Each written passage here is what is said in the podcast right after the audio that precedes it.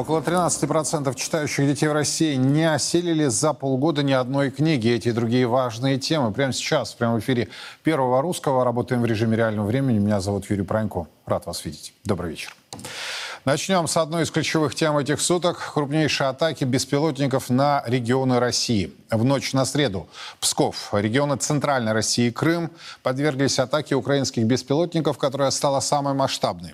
В аэропорту Пскова пострадали 4 Ил-76, каждый стоимостью в 5 миллиардов рублей. Основной вопрос, откуда беспилотники прилетели в Псков, э, находящийся на расстоянии 700 километров от Украины.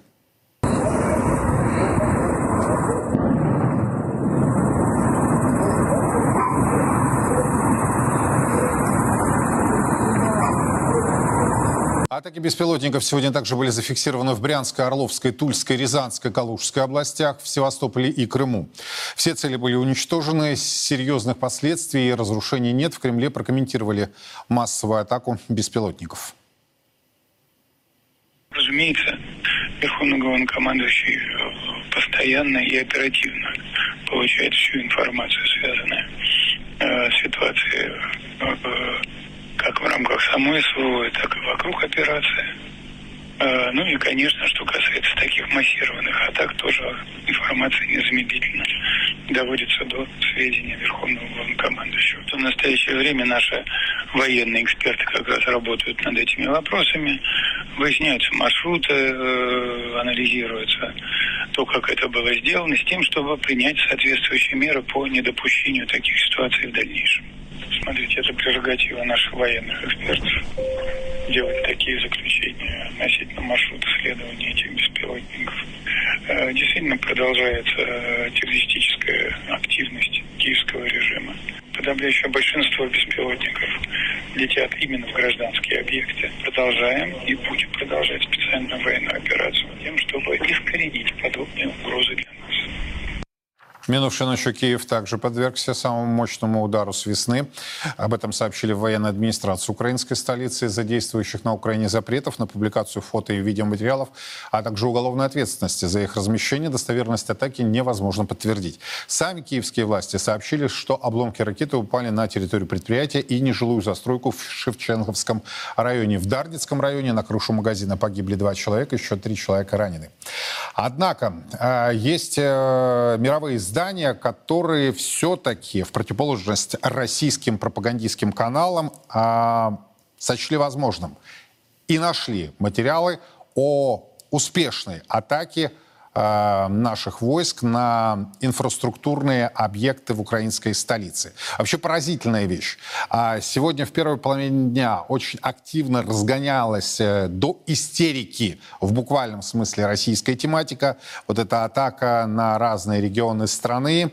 Но при этом все знали, что э, были удары со стороны вооруженных сил России по инфраструктурным объектам Украины, однако ничего этого Э, не показывалось. И в моменте складывалось впечатление, что там ничего не происходит, а здесь э, ситуация очень активно развивается. Так вот, британская «Гардиан» сегодня во второй половине дня плевать хотела на украинские запреты и опубликовала видео, которое подтверждает э, удачный удар со стороны вооруженных сил России.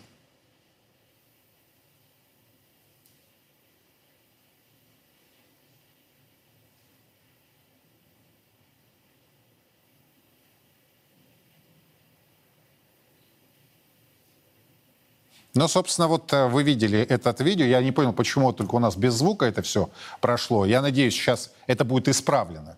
И наши зрители смогут видеть э, э, тот материал, как он есть, а не в отредактированном варианте. Прямо сейчас ко мне присоединяются Алексей Чедаев и Франц Клинцевич. Господа, здравствуйте. Здравствуйте. Да, приветствую. Вот я даже начну не с вопроса о том, э, откуда прилетел, прилетели, собственно, дроны в Псковский аэропорт. А я начну с вопроса, который меня, честно говоря, озадачил не только сегодня, он уже озадачивает на протяжении недель. А вот эта открытость, полная открытость российских источников, когда губернаторы выкладывают видео попадания и чрезвычайных происшествий, а при этом в других регионах сообщается о том, что да, была атака, но нет жертв, нет пострадавших, нет разрушений. Объясните мне, почему соседи ввели тотальный запрет, цензуру и фактически создали ситуацию, при которой нет видео, нет новости, нет события, а здесь происходит все с точностью да наоборот. Более того, в какие-то моменты у меня складывалось впечатление, а, ну чуть ли не специального разгона вот этой истерики. Когда в России-то примут решение о том, что если нет никаких жертв, есть никаких разрушений, то, собственно, не надо об этом сообщать. Вот это... А, или мы будем учиться на собственных ошибках, когда сегодня мэрии э, Брянска пришлось даже обратиться, чтобы люди не выкладывали эти видео и фото а, в социальных сетях. Давайте Алексей, затем Франц, пожалуйста. Так э, это просто регулируется же документами. Так, а, да, Алексей, это регулируется. Почему не отрегулировано? Это, я думаю, больше вопрос к нашим э, регулирующим структурам. Почему нет э, Потому что вы, вы приводите в пример соседей, а у них там документы есть соответствующие, ответственность э, предусмотрена. У нас э, ничего такого нет. То есть э, это вопрос не морально-этический, это вопрос сугубо правовой, и я его в этой э, плоскости только и предлагаю рассматривать, что нужна, нужна правовая норма. А на ваш взгляд, почему она до сих пор не, не принята? Мы же понимаем, что это не первая неделя, не первый день а, кстати, по-моему, Алексей, мы с вами как-то подступались к этой теме а, в одном из разговоров, но ничего не меняется. Это связано с тем, что мы э, на фронт реальной войны вполне себе э, явились и присутствуем, а на фронте войны медийной мы присутствуем очень частично. То есть э, то, как именно она устроена, как именно работает противоположная сторона, мы этого даже иногда не видим. А информационная война – это же не про пропаганду. Информационная война – это в том числе и про то, чтобы с помощью противника, например, получать данные объективного контроля с точек из своих успешных вполне военных операций. То есть э, то, что мы видели и в Сальцах, то, что мы видим сейчас в Пскове, э, то, что вот э, случается в нашем случае достаточно регулярно. Мы просто своими руками делаем за противника его работу. Да, а он этим пользуется. Франц Адамович, почему в России до сих пор ушами хлопают и не принято на законодательном уровне соответствующее решение? Очень жаль, что я в силу неких технических обстоятельств э, не услышал. Очень плохой звук был от Алексея, что он говорил. Но э, что касается вот этой тематики, она на самом деле сейчас очень сложная. И вольница, вне всякого сомнения, со стороны государства должна быть пресечена. Это мы однозначно знаем. В то же время мы имеем сегодня достаточно жесткий запрет все, что связано с работой наших военных систем ПВО, э, когда э, иногда у людей есть возможность э, случайно снять эту работу, что может просто навредить безопасности и обороне. В то же время мы понимаем, что вот подобный подход со стороны первых лиц, субъектов, открытость, это очень востребовано у нас. Э, и, конечно, по этому поводу надо давать объективную информацию, но разгонять ее излишне, как вы сказали, мне кажется, это э, полная глупость. И самое главное, что в данном случае э, все необходимые нормативные акты у нас есть для того, чтобы Э, можно было бы сверху дать рекомендации показать. Но я э, скажу вам честно, вот э, зачастую, когда мы объективно даем информацию, это очень сильно успокаивает людей. Люди наши понимают, там где-то прокололись, где-то не сумели обеспечить... Нет, подождите, я не против того, чтобы... Я даже за объективную информацию. Более того, посмотрите, как работает губернатор Белгородской области Гладков, как работает губернатор Крыма Конечно. Аксенов, да, да? Да, да. Как эти э, высокопоставленные лица умеют подавать информацию и стабилизировать ситуацию. Я о другом, о том, как разгоняется, и в том числе со ссылкой на официальные источники этой информации, когда вот то, о чем говорил Алексей, да, чуть ли не а, мы подсказываем а, соседям, где и что у нас находится. Я вот об этом, Франц Адамович. Да. Э, ну вот здесь для этого есть специальные службы, которые имеют всю необходимую нормативную базу, умеют анализировать и, на мой взгляд, должны жестко пресекать и указывать. И э, поднятая вами проблематика э, имеет под собой очень серьезное содержание, и я думаю, там э, нас тоже слушают и наблюдают.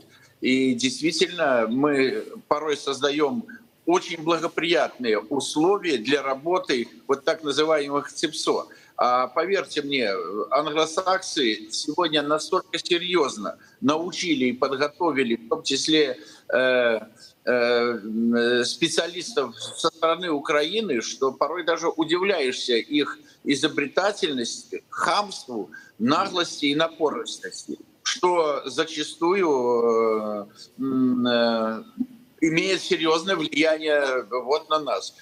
Что греха таить? Я часто сам получаю некую информацию, в том числе от своих друзей, которые просят возмущенно дать пояснение по тому, как они готовят. Я говорю, слушай, ну неужели ты, вот я смотрю, ты поверишь этому? А, ну, говорит, смотри, похоже на правду. Я говорю, ну послушай, ну сказал бы кто-то там, какой-то другой человек, но ты уже давно в этой теме, ну как ты можешь это верить? Представляете, как эффективно зачастую и умело они работают. И то, что мы эту тему подняли, это правильно, ее надо немедленно, э, так сказать, отвернуть э, в другую сторону и, и жестко дать по шапке тем, кто должен э, этим заниматься, и в то же время тех, кто это допускают и находясь на таких высоких уровнях и недопонимают последствия своей демагогии. Но будем надеяться, что действительно ситуация исправ... Э, будет исправлена в самое ближайшее короткое время. Но я сейчас еще раз хочу э, показать нашим зрителям и вам э, публикацию «Гардиан». Вот несмотря на то, что у соседей тотальный запрет, уголовная ответственность, то, о чем Алексей говорил, тем не менее, не знаю, по какой причине британцы решились опубликовать это, и сейчас это одна из главных тем, собственно, который идет э, контраргументом украинской пропаганде, да, вот э, того, что, как они продвигаются, как успешно у них все проходит. И тут вот Гардиан выходит на авансцену где-то полтора часа тому назад и показывает следующие кадры.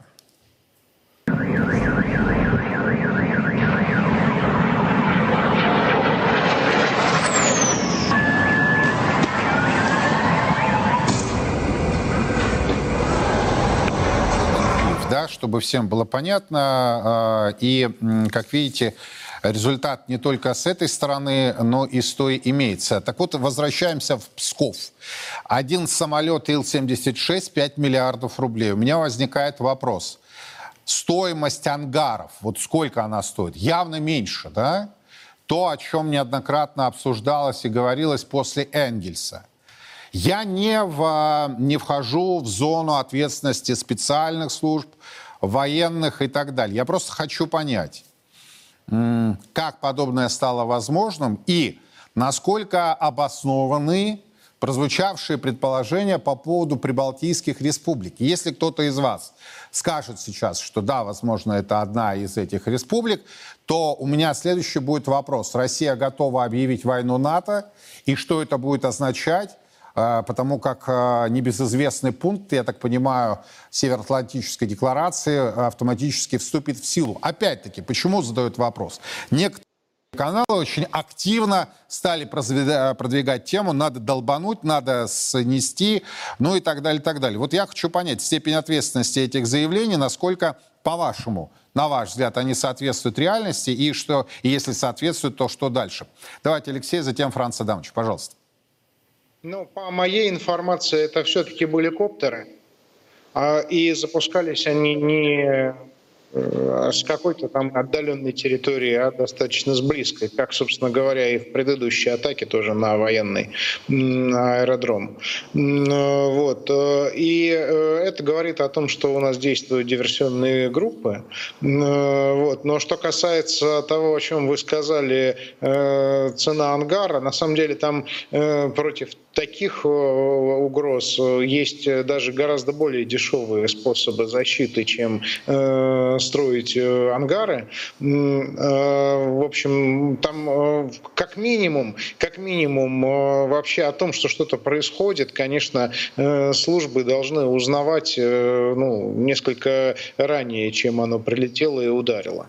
Э, вот. В этом смысле я говорю, тут сложность в чем? Что э, противодронная оборона строится по немного другим канонам, э, чем ПВО. Э, а, она объектовая. И здесь надо в первую очередь прикрывать ключевые объекты, в особенности, конечно, э, аэродромы, такие, где хранятся вот эти самолеты, где они стоят. И сегодня уже есть эти технологии, и для меня загадка, почему, почему эта угроза до сих пор не осознана. И а, а объяснение вы не находите, Алексей, пока, да? Ну, только вот исключительно русское раздолбайство и бардак. Вот других у меня слов нет. Да, это, к сожалению, я бы добавил. А, Франц Адамович, что скажете? Ну, во-первых, э, я, честно говоря, э, в работу такой массированной атаки беспилотников при помощи разведывательно-диверсионных групп не верю что они прошли, собрали, от, э, отформатировали и нанесли удар. Достаточно сложная технически, организационно э, и физические задачи.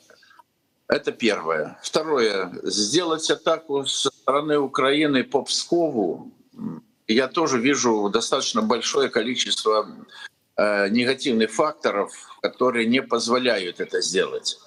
Безусловно, необходимо учесть одно обстоятельство. Все эти удары дронами — это разведка боем, который проводит НАТО под руководством НАТО. Исполняют, э, конечно, там специалисты э, э, украинские, но здесь присутствует жесткая рука спецслужб НАТО и полная поддержка делать э, такие удары в нынешних условиях без космической поддержки э, спутниковой, в том числе и интернета Starlink, э, который достаточно плотно работает с разведывательными службами Соединенных Штатов, э, имеет полную информацию и дает э, э, и организовывает логистику вот этих беспилотных летательных аппаратов так, чтобы можно было обойти зону действия систем ПВО, э, как сказал Алексей, объектового прикрытия, потому что до 100 метров у нас э, объекты прикрыты э, централизованно. Почему они дошли до такого крупного аэродрома и их пропустили, мне, честно говоря, вызывает большое-большое недоумение и, ну, скажем, так и злость. Я этого не понимаю. Я этого не понимаю. И здесь я тоже соглашусь э, с мнением Алексея, что существует разгильдяйство, и оно в ближайшее время, вне всякого сомнения, будет расследовано, и там будут наказаны люди. Не, повода, э, не э, повода для этого достаточно, чтобы были осуществлены такие действия. Но все же вопрос, который вы, Юра, задали, как это могло случиться и откуда, он существует. И, к сожалению, э, вот то, что недавно там э, Пентагон официально э, сделал заявление и сказал, что когда обратились вот, по беспилотникам к ним, говорит, вы адресуйте к украинцам, пусть они отвечают, они это делали, и они очень интенсивно начали тему, э, э, так сказать, сбрасывать себя и пытаться от нее устраниться. И в данном случае, по мере того, как идет и развивается специальная военная операция, вы заметили, что мы все меньше говорим о красных линиях, потому что э, в этих всех условиях, особенно малые страны, они с безжалостной какой-то э, безжалостном состоянии самоубийцы э, переходят эти красные линии и, э, и так сильно ведут и раздражают Российскую Федерацию. И э, не только на словах, но и на многих других э, действиях и поступках.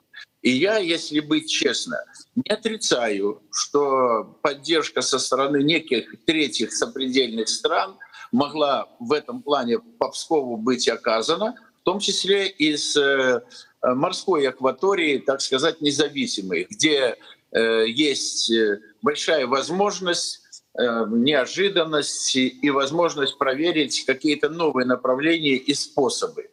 Что бы мы ни говорили, это сегодня по-любому конспирология, этим занимаются специалисты, и, наверное, в ближайшее время мы получим какую-то информацию, но то, что сегодня и гражданам всем нашей страны, и должностным лицам э, надо э, осознать того, что проводя специальную военную операцию, это не пропагандистский штамп по поводу объявленной, необъявленной войны НАТО-России.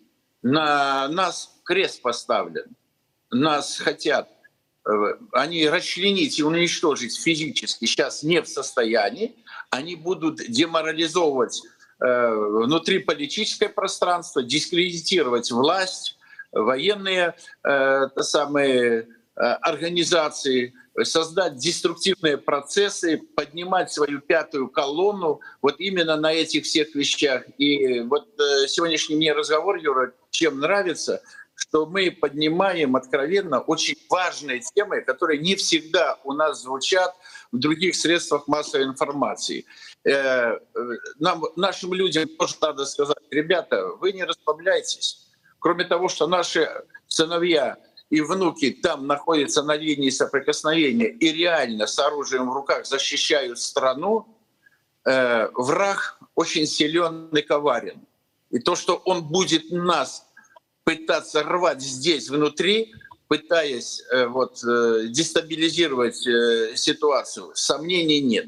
И в то же время будут осуществляться вот такие удары. Это не просто удары. Это при помощи вот этих космических разведывательных группировок проходит проверка системы ПВО, анализ, по которым они идут. Работает искусственный интеллект, и я с большим огорчением сегодня говорю о том, что, э, э, так сказать, получили повреждения четыре уникальных авиационных комплекса Ил-76. Возможно, который, какой-то из них есть, с которой я сам совершал когда-то парашютные прыжки. И это сегодня недопустимо, потому что аэродром охраняется, там стоит система ПВО, и почему они допустили этого, я вот э, не понимаю и крайне серьезно возмущен. А то, что э, коварный враг сегодня может это все использовать, в том числе проходя красные линии своей территории, сегодня, честно говоря, я не стал бы игнорировать вот эти многочисленные заявления. Вот у меня я есть понял, такое да. внутреннее профессиональное ощущение. Угу. Я понял. Алексей Чедаев, Франц Клинцевич, спасибо большое.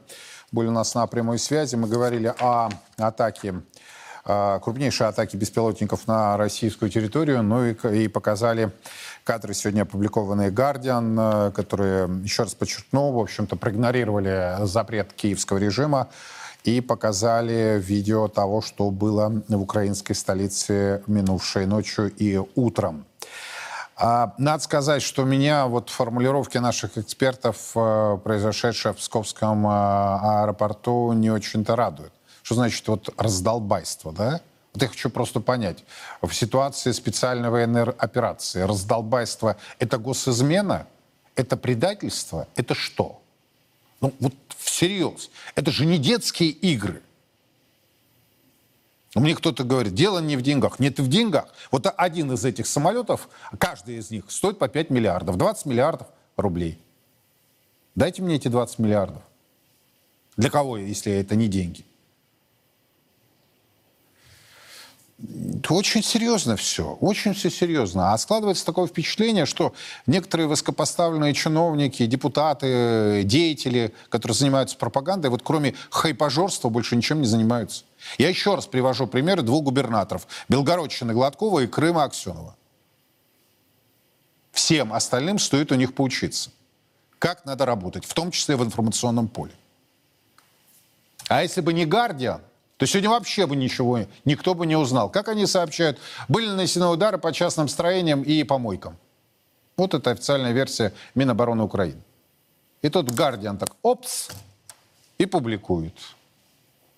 Гардиан может себе позволить. Они что, рыпнутся на своих британских кураторов? Нет. Поэтому и опубликовали. А все-таки интересно, да, вот англичанка всегда гадит России, а для чего вот они это опубликовали? Ну, я не поверю, что для объективности. Да? Объективность, если почитать «Гардиан», э, давно забытое понятие в этом издании. Но, тем не менее, спасибо за кадры. Э, век визуализации это дорого стоит. Но между тем, Украина не сможет победить Россию, так считают, не в Москве, а в Будапеште, так как российская сторона гораздо сильнее и многочисленнее. А в конечном счете значение будет иметь количество сапог. Такое заявление сделал в интервью премьер-министр Венгрии Виктор Орбан.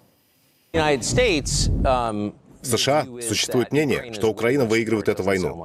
Это не похоже на правду. Это ложь. Это не просто недопонимание, это ложь. Это невозможно. Все, кто занимается политикой, понимают логику, цифры, данные, знают, что это невозможно. Это трагедия для Украины. У них закончатся солдаты раньше, чем у России. Что в итоге будет иметь значение, так это сапоги на земле. А русские гораздо сильнее по количеству, многочисленнее. В определенный момент им понадобится больше людей, им понадобится больше солдат. Откуда они возьмутся? Это самый опасный вопрос. Если любая западная страна пошлет свои войска, это будет означать прямую войну между Западом и Россией. И мы немедленно окажемся в Третьей мировой войне. Это очень опасный момент. Премьер еще раз подчеркнул, что, цитата, «если не будет денег и не будет оборудования от Запада, и особенно от Соединенных Штатов Америки, то война закончится». Конец цитаты. Если бы вы возглавляли НАТО, если бы вы были, скажем, Джо Байденом, каков был бы ваш следующий шаг в войне на Украине? Что бы вы сделали? Немедленно заключил бы мир, позвал бы назад Трампа. Это единственный выход. Если США захотят мира, то на следующее утро будет мир. Потому что очевидно, что украинцы, бедные украинцы, сами по себе не конкурентоспособны в этой войне. Если не будет денег и не будет оборудования от Запада, и особенно от США, то война закончится. Решение в ваших руках, в руках вашего президента. Вы решите это, США. Никто другой не сможет это сделать. Это решение не для украинцев. Конечно, это касается украинцев. Их нельзя игнорировать. Они должны быть вовлечены. Но реальный фактор — это не Украина. Реальный фактор — это намерение США. В последнее время американские политики говорят о том, чтобы забрать Крым, включая российский порт Севастополь у русских. Это реалистичная цель? И что произойдет, если мы попробуем? Это абсолютно нереально, ни за что. Это неразумно, это нереально. Это не может даже обсуждаться.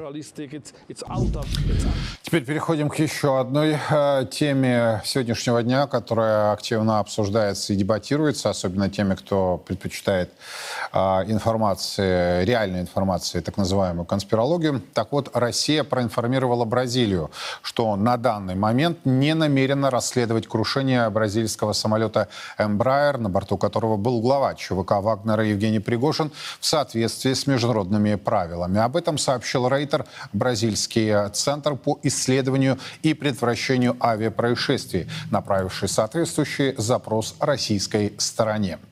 Там уточнили, что получили ответ от Межгосударственного авиационного комитета. Бразильский центр авиапроисшествий а, и производитель лайнера Embraer хотели бы провести расследование, чтобы предотвратить подобные инциденты в будущем. Однако, согласно пункту 13 правил Международной организации гражданской авиации, если ЧП произошло на внутреннем рейсе, на него не распространяются международные нормы. На этот пункт в своем ответе и сослался МАК. Сегодня же официальный представитель Кремля Дмитрий Песков подтвердил, подтвердил, что международное расследование крушения самолета Евгения Пригожина проводить не планируется. Кремль будет руководствоваться выводами Следственного комитета России. И буквально за минуту до нашего эфира стало еще одно известно об одном еще одном заявлении. Межгосударственный авиационный комитет не занимается расследованием крушения бизнес-джета, на борту которого был основатель ЧВК Вагнера Евгений Пригожин. Э, и не комментирует произошедшее. Об этом говорится в публикации МАК. Цитата. В настоящее время Межгосударственный авиационный комитет не проводит расследование авиационного события, произошедшего с воздушным э, судном «Эмбрайер» 23 августа 2023 года в Тверской области и не комментирует обстоятельства происшествия. Говорится в этом сообщении. То есть МАК заявляет, что не занимается этим расследованием. И еще одно немаловажное заявление, опять вернусь к Пескову. Он сообщил, что э, версий причин крушения самолета много. Среди них есть в частности, процитирую его, преднамеренное злодеяние. Вот давайте будем разбирать эту тему с авиационных правил, авиационного регламента, которые действуют, и с точки зрения э, подоплеки, которая связана с непосредственно расследованием этого происшествия. Андрей Красноперов ко мне присоединяется. Андрей, здравствуйте. Андрей нас слышит? Добрый вечер. Добрый вечер. Что скажете вот по поводу заявления МАКа о том, что они не занимаются данным да, расследованием? Да, слышу вас. Однако вот бразильцы ссылаются через Рейтера о том, что именно МАК им ответил, а, что российская сторона не будет проводить э, расследование по этому э, происшествию в рамках э, международных соглашений. Вы как профессионал как комментируете это? Ну, МАК правильно сделал. Он проинформировал бразильцев, что э, данная ситуация под контролем, но он, конкретно МАК, не занимается расследованием данной, данного происшествия. Этим занимается э, специальная комиссия. Я думаю, дело резонансное, поэтому поручили более ответственным товарищам это дело провести. Вот. А то, что отказали, это нормально э, в Бразилии поскольку это внутренний рейс, выполнялся Москва-Петербург, ну, был бы международный, тогда другой разговор. А тут Извините. А как вообще принято? То есть, э, если... Ведь производители, неважно, там, Embraer, Boeing, Airbus или другие производители, насколько понимаю, согласно действующим международным нормам, участвуют, да, в расследованиях? Ну, они могут участвовать, повторюсь, что если это международный рейс, если внутренний рейс, они не участвуют. Э, допускается только если э, совершается полет там, в другую страну. Вот данная ситуация. А тут внутреннее расследование, как бы, я думаю, доведут э, причину Бразилии, в чем причина этой катастрофы, и, видно, дадут им определенные сведения по, по этой катастрофе, поскольку, да, на этих самолетах еще выполняются полеты, и э, чтобы не было таких подобных случаев, если это связано с конструкцией самолета, а не с другими внешними воздействием на него, так что тут просто надо подождать чуть-чуть. Э, будут решения комиссии официальные, и тогда уже будет понятно. Причина или э, в самолете, который был сделан в Бразилии, что у него, почему у него отвалилось крыло и хвост, или какое-то воздействие на самолет было. Ну, пока на этом рано еще утверждать. Но я Надо правильно вас, Андрей, услышал, что, а, собственно, мы ничего не нарушили с точки зрения действующих международных регламентов авиационных. А эта практика и вот этот ответ с отказом – это норма, а не исключение.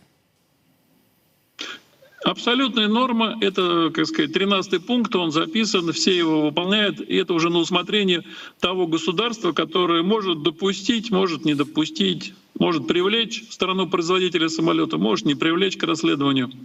Это решение уже страны, в которой эксплуатируется самолет.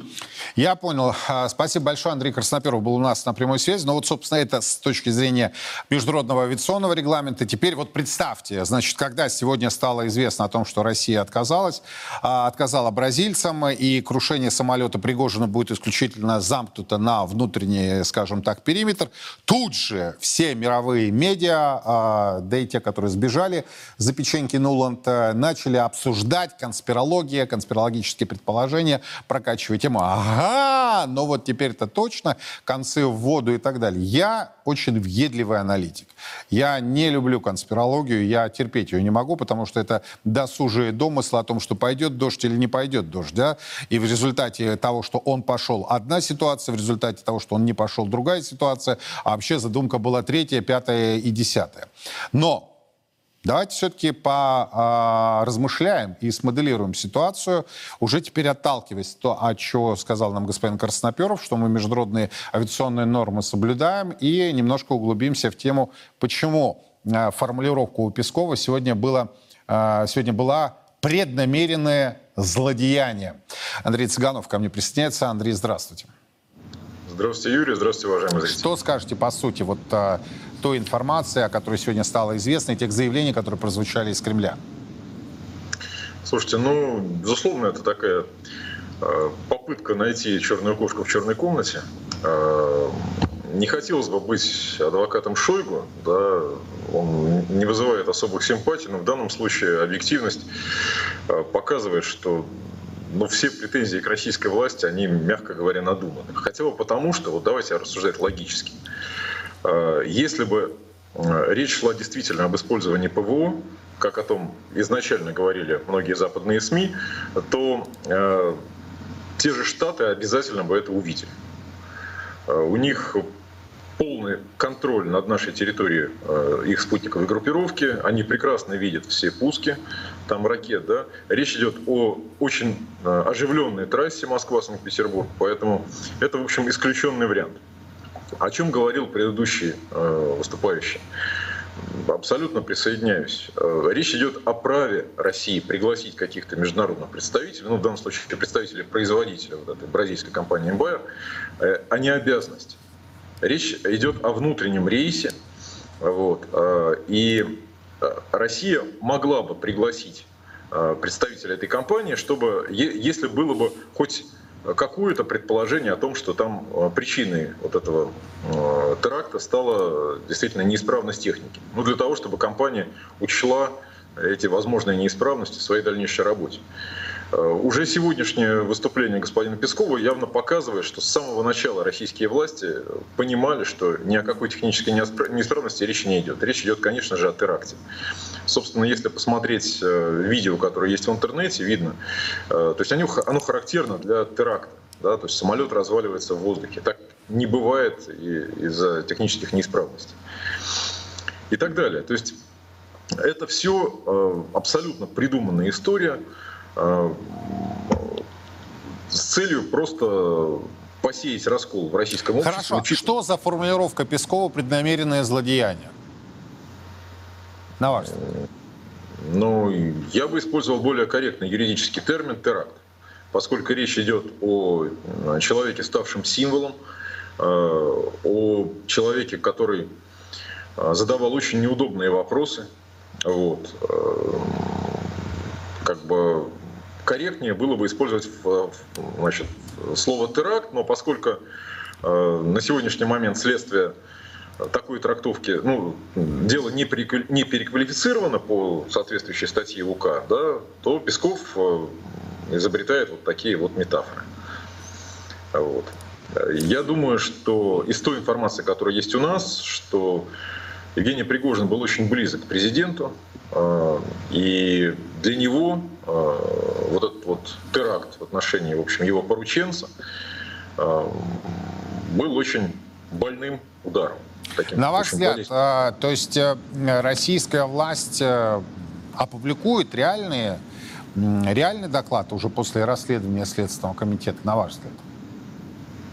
Ну, тут важно, чтобы были какие-то результаты у Следственного комитета, во-первых. А во-вторых, э, пока еще э, нет четкой уверенности, несмотря на заявление Следственного комитета, да, вот, э, в той же медиа-среде очень активно тиражируется значит, версия о том, что Пригожин остался жив, что это была некая имитация. У меня нет никакой информации на этот счет. Вот. Думаю, что если э, наше руководство э, практически сразу сделала соответствующее заявление, значит, основания для них, безусловно, были. Вот. Но совершенно очевидно, что для президента Путина это личный удар, это личная трагедия. Вот. И ему а вот смотрите, интересный точно... момент такой, Андрей. А, всегда традиционно такими внештатными ситуациями занимается МАК, да, Международный авиационный комитет. А, а за час до нашей с вами встречи они заявили, что не занимаются расследованием крушения самолета Пригожина. А кто тогда занимается? Там же должны быть и, скажем так, профессиональная составляющая, не только спецслужбы. Слушайте, ну у нас по закону э, делами такого рода занимается Следственный комитет. И он может привлекать любых специалистов. То есть э, все эти маки, э, это как бы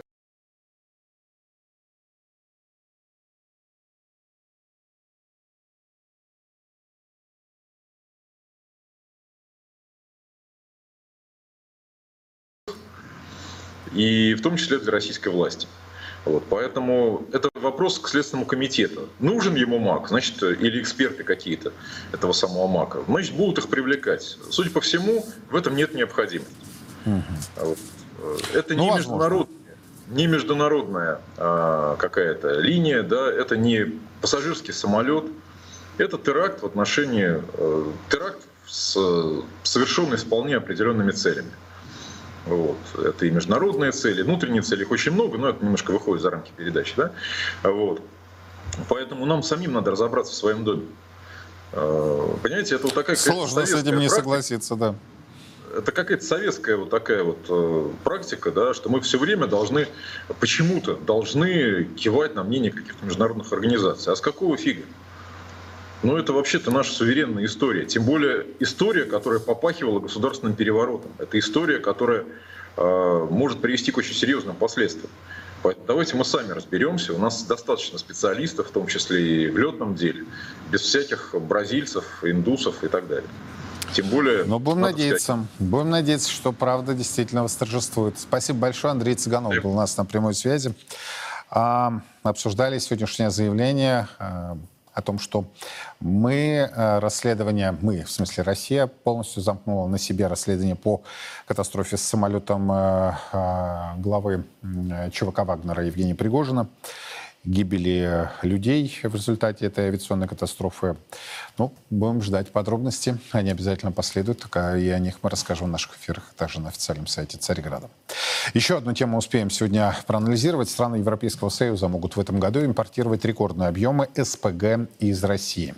Как замечает сегодня Financial Times, согласно проведенному исследованию, в первые 7 месяцев этого года Бельгия и Испания стали вторым и третьим, э, соответственно, по величине э, покупателями э, российского сжиженного газа после Китая. В целом импорт СПГ в страны Евросоюза за первое полугодие вырос на 40%, если сравнивать, например, с показателями 2021 года.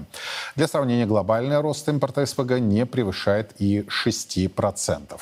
Ну, собственно, это одна из, кстати, причин. Вот, казалось бы, э, такие рекордные показатели, э, такие объемы. Да? Сегодня некоторые крупные энергетические компании отчитали себя достаточно высокой прибыли. Почему же такой слабый рубль? Он сегодня опять у нас посыпался. Если сейчас посмотреть на торговый терминал, то пара рубль-доллар торгуется на уровне 96.18, пара э, рубль-евро 105.27. То есть вот э, евро с минимумов а в паре с рублем укрепилась на 1 рубль 63 копейки за одну торговую сессию. Что происходит? Алексей Гривович, Вячеслав Кулагин. Господа, добрый вечер. Здравствуйте. Как вы прокомментируете вот сегодняшнее это сообщение Financial Times о том, что вот казалось бы такое идет противостояние, заморозки, резерв, валютных резервов. А тем не менее, вот объемы импорта, рекордные объемы импорта СПГ из России. И даже названы бенефициары, две страны Европейского Союза. А что, по сути, можете сказать? Давайте Вячеслав, затем Алексей.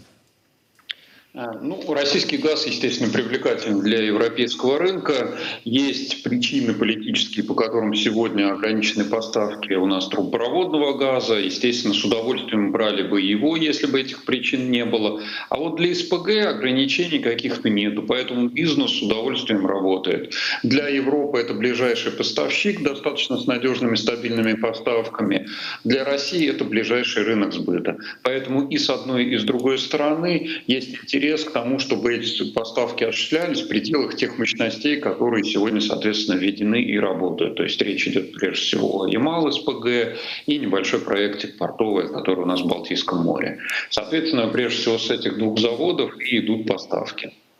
А как же быть тогда с многочисленными заявлениями, ну, например, господина Барреля, который говорил о том, что они отвязались от э, зависимости э, российских энергоносителей. Госпожа Фандерляйн об этом неоднократно рассуждала, да и другие высокопоставленные политики Европы. Вячеслав, а вы говорите, это взаимовыгодно, если я правильно вас услышал?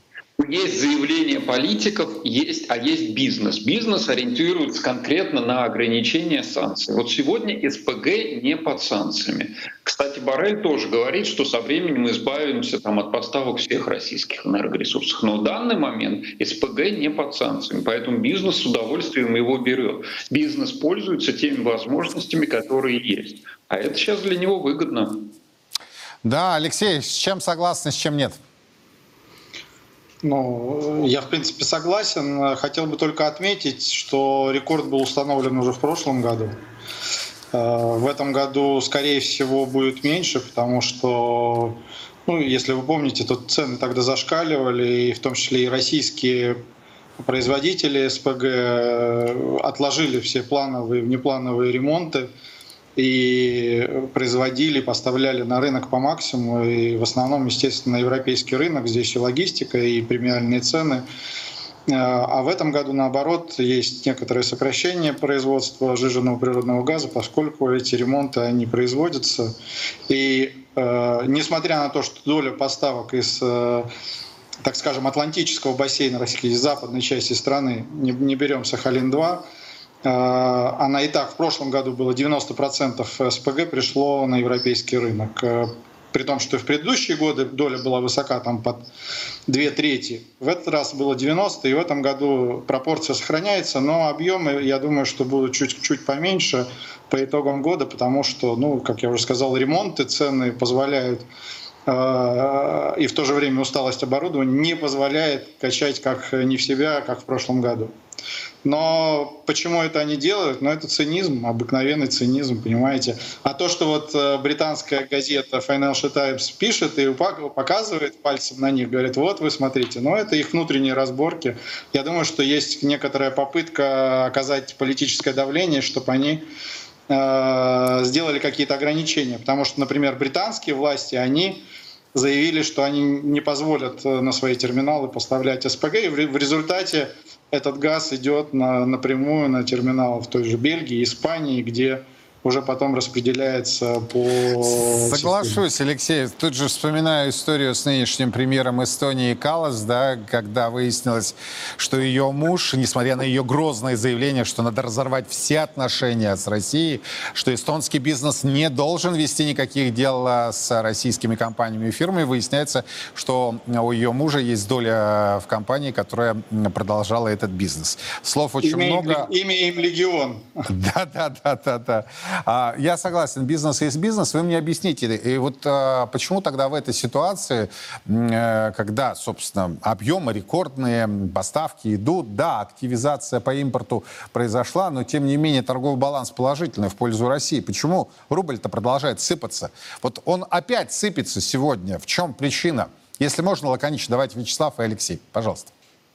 Ну, здесь э, как раз ситуация не совсем газовая, потому что доходы в основном у нас были а, от, э, ну, основные поступления валютные были от нефтяного рынка, и тут действительно есть факторы, что мы поставляем сейчас в ряд стран в национальных валютах, в, там, в ту же Индию, и вопрос, как это, соответственно, рупии потом вытащить, потому что они не конвертируемые, а, а у нас так и не такой большой объем торгового, торгового оборота со стороны Индии импорта в Россию, чтобы, соответственно, а, на это это что-то закупить. То есть там ряд проблем есть. Но главное, и вот если говорить о курсе рубля, то что теперь он немножко стал такой, вышел из рыночной зоны в более узкую и такую управляемую зону. И вот в ней он сейчас находится.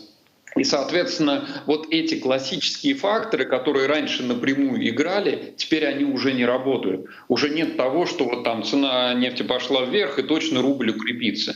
Нет. Сейчас мы уже Ну, то есть получается, что у нас никакой не рыночный курс, у нас э, курс определяется, скажем так, ЦБ, Минфином, ну, может быть, еще пара-тройка игроков очень крупных, которые сидят на мешке с э, денежными средствами.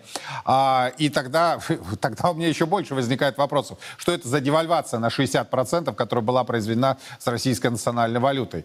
И вот эти трое бенефициаров э, разделили среди собой полученную прибыль. То есть я прекрасно понимаю, понимаю, Вячеслав, о чем вы говорите. Я думаю, что на этих уровнях они тормознут, по большому счету. Они, может быть, и не будут дальше девальвировать э, на 60%, но и те уровни, которые мы наблюдали, я не знаю, там пару месяцев назад, э, уже тоже мы не увидим. Алексей, что скажете? Э, Юрий, я, да, я да, бы заметил, что рыноч, рын, рыночный курс, а где он рыночный, скажите мне, пожалуйста. И вообще принципы рыночной экономики, они где-то сейчас соблюдаются. Ну, Эльвира Схибзадна любит рассуждать про на резервы, тему. которые арестовали и так далее. Поэтому здесь э, э, рыночность, она очень условная такая, и э, здесь всегда нужно подходить так скажем, с птичьего, с птичьего полета. Ну, понятно, что идет определенное наполнение бюджета в условиях роста обязательных расходов, не подлежащих обсуждению. Да, да. Ну вот, собственно, бенефициары и названы. Алексей Гревич, Вячеслав Кулагин. Спасибо большое. Были у нас на прямой связи. Кстати, эту тему продолжим сейчас в 7 вечера уже в другой моей авторской программе «Сухой остаток». Я вам приведу конкретные примеры о том, как нам говорят вот с каждого угла, утюга, э, голубого экрана о том, что, дескать, у нас идет противостояние там э, с э, Забугорьем, да, я вам приведу примеры, что торговля-то идет, и бизнес тоже. И самое главное, что деньги, которые токсичные, недружественные, недружественные валюты из недружественных стран остаются в недружественных странах. В 7 вечера в сухом остатке на Царьграде. Мы продолжаем следить за развитием ситуации. Меня зовут Юрий Пронько. До завтра. Во все времена и во всех войнах русские люди молились о победах наших бойцов их небесному покровителю – Георгию Победоносцу. В 100 городах 89 регионов России пройдет всероссийский молебен святому великомученику Георгию Победоносцу. Каждый сможет поклониться его мощам и попросить святого о помощи. Нет сомнений, молитвами Георгия Победоносца Господь защитит наших воинов и дарует нам новую великую победу. Андрей Пинчук, первый министр госбезопасности Донецкой Народной Республики, герой ДНР, полковник запаса, доктор политических наук. Честно о спецоперации. Говорим, о чем другие молчат. Сила в правде. И только так победим.